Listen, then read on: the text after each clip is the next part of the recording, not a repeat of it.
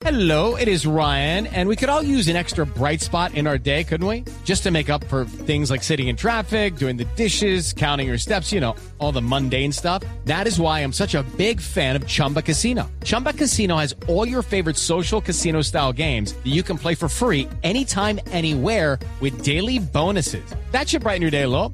Actually, a lot. So sign up now at chumbacasino.com. That's chumbacasino.com. No purchase necessary. BGW. Void were prohibited by law. See terms and conditions. 18 plus. Boombox. Hola, les habla su capitán. Hoy vamos a volar a los países donde nace el vodka. El clima y el tiempo es bueno, alisten sus audífonos para disfrutar del podcast presentado por Teresita Aya. Bienvenidos a bordo y salud.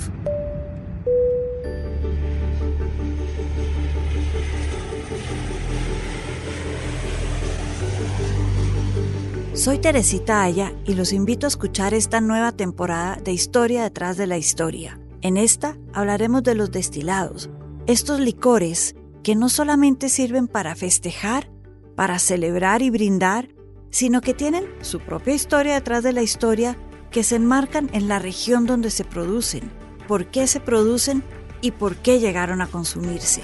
Los invito a escuchar todas estas historias en boombox.com y en todas las plataformas de audio.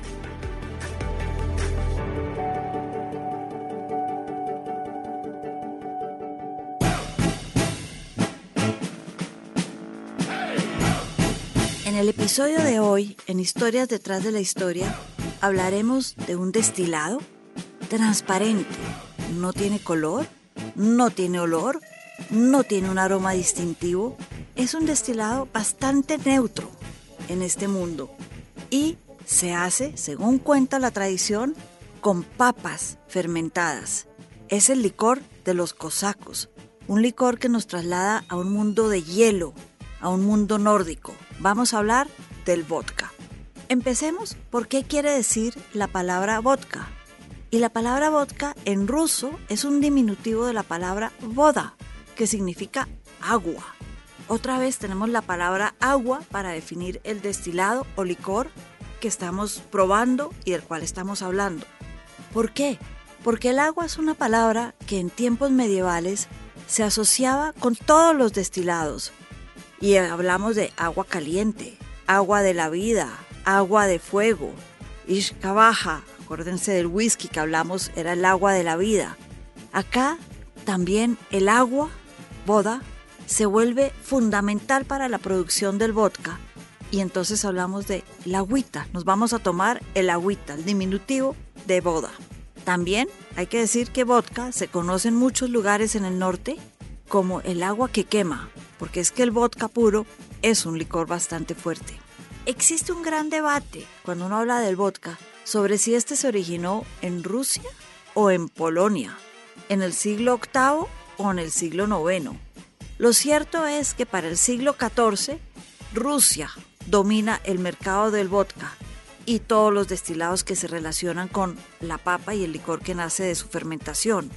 El vodka ha sido siempre supremamente popular en Rusia, también en Polonia y en el resto de los países del norte, en los países escandinavos, en los países bálticos, en Suecia, Noruega, Islandia, Finlandia, Estonia, Latvia y Lituania. También algo en Bielorrusia y en Ucrania se produce su propio vodka. Pero el vodka, más allá de estos países que lo hacen importante y donde se toma el vodka solo, el agua de fuego se toma sola y ayuda a calentar en esos inviernos terribles que tienen en estos lugares en el norte, el vodka se hace popular en el resto de Europa y en Occidente en el siglo XVIII, es decir, en los años 1700. Y sobre todo se hace popular después de la invasión de Napoleón a Rusia. El ejército francés y los napoleónicos llevaban champaña para celebrar la toma de Moscú y la dejaron tirada a mitad camino, los rusos se la tomaron y festejaron con champaña, pero por el frío del invierno lo que sí se llevaron los franceses de vuelta fue esta agua caliente que los quemaba y los calentaba, el vodka. Hay que decir, es que el vodka además tiene esta característica y es que lo podemos dejar en el hielo eternamente y no se va a congelar, siempre va a estar líquido. Entonces, el vodka.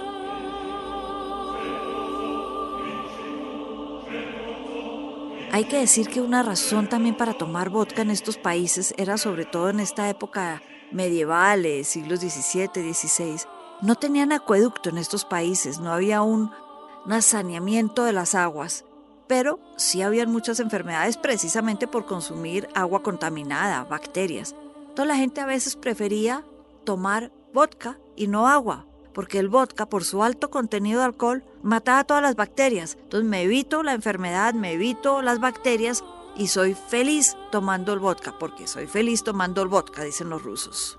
Y aquí, al igual que como contábamos con la historia del whisky, también fueron clave los monjes católicos. Y es que, así como cuando se desbanda la Iglesia Católica en Inglaterra con Enrique VIII, en Rusia los monjes también fueron claves para el eh, vodka.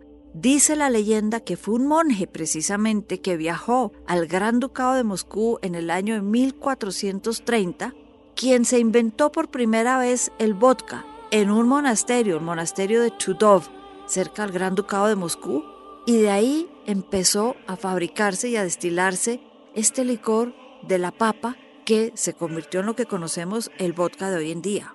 Los zares les encantaba tomarse su vodka, junto con la champaña como les conté, pero el vodka era la bebida tradicional de ellos.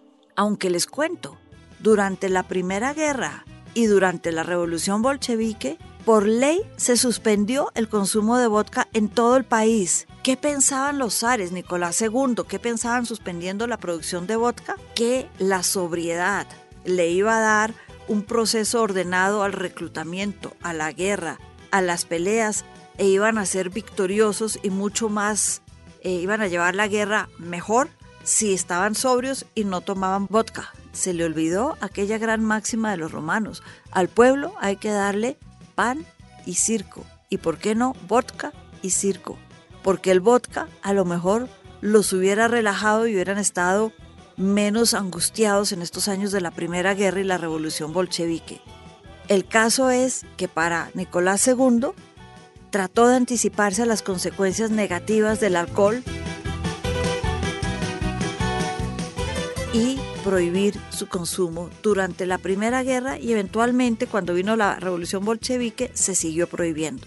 No fue sino cuando terminó la Segunda Guerra, mayo del 45, cuando para festejar la rendición de Alemania, el país volvió a tomar grandes cantidades de vodka y festejaron, dice la leyenda, por 22 horas seguidas. Se acabó el vodka, toda la producción de vodka en Rusia, se lo tomaron todo. El guayabo al día siguiente tuvo que haber fenomenal. Pero bueno, decíamos que el vodka se hace de papas y ese es su origen, sí. Pero hoy en día hay vodka que se hace también de sorgo, maíz, centeno o trigo. De centeno y trigo hacen muy buen vodka. Cualquier leguminosa de estas con un buen almidón sirve para ser fermentada y hacer vodka, hasta la remolacha, que además le da un sabor dulcecito al vodka. El vodka ha sido fuente importante de ingresos para los impuestos y para el Estado ruso. Hay un monopolio en Rusia de todo lo que es el manejo y la producción del vodka. Y también se utiliza como moneda de pago en algunos pueblos pequeños. Se intercambia vodka por otros bienes. También se sigue usando hoy en día como medicina y desinfectante. Como el vodka les contaba que no tiene sabor, olor, es bastante neutro, en las últimas décadas se ha puesto de moda agregarle sabores al licor, frutas, mandarina, naranja, limón, chocolate, hierbas como el romero, la lavanda y hacer vodkas saborizados.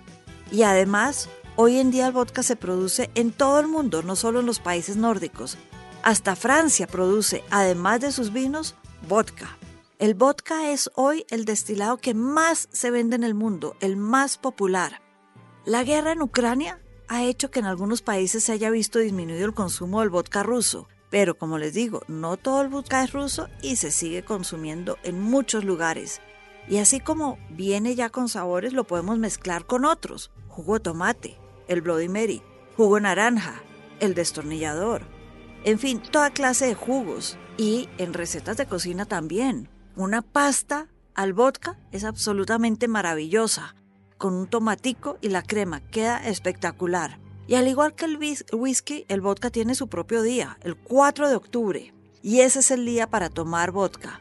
A mí me atrae el martini batido de vodka. No mezclado, batido, al estilo de James Bond que tomaba martini de vodka. También lo toman Barack Obama. A Leonardo DiCaprio le encanta y Kim Kardashian. Oprah Winfrey también prefiere el vodka a otros destilados. Así que, como dirían en Rusia, skol y salud.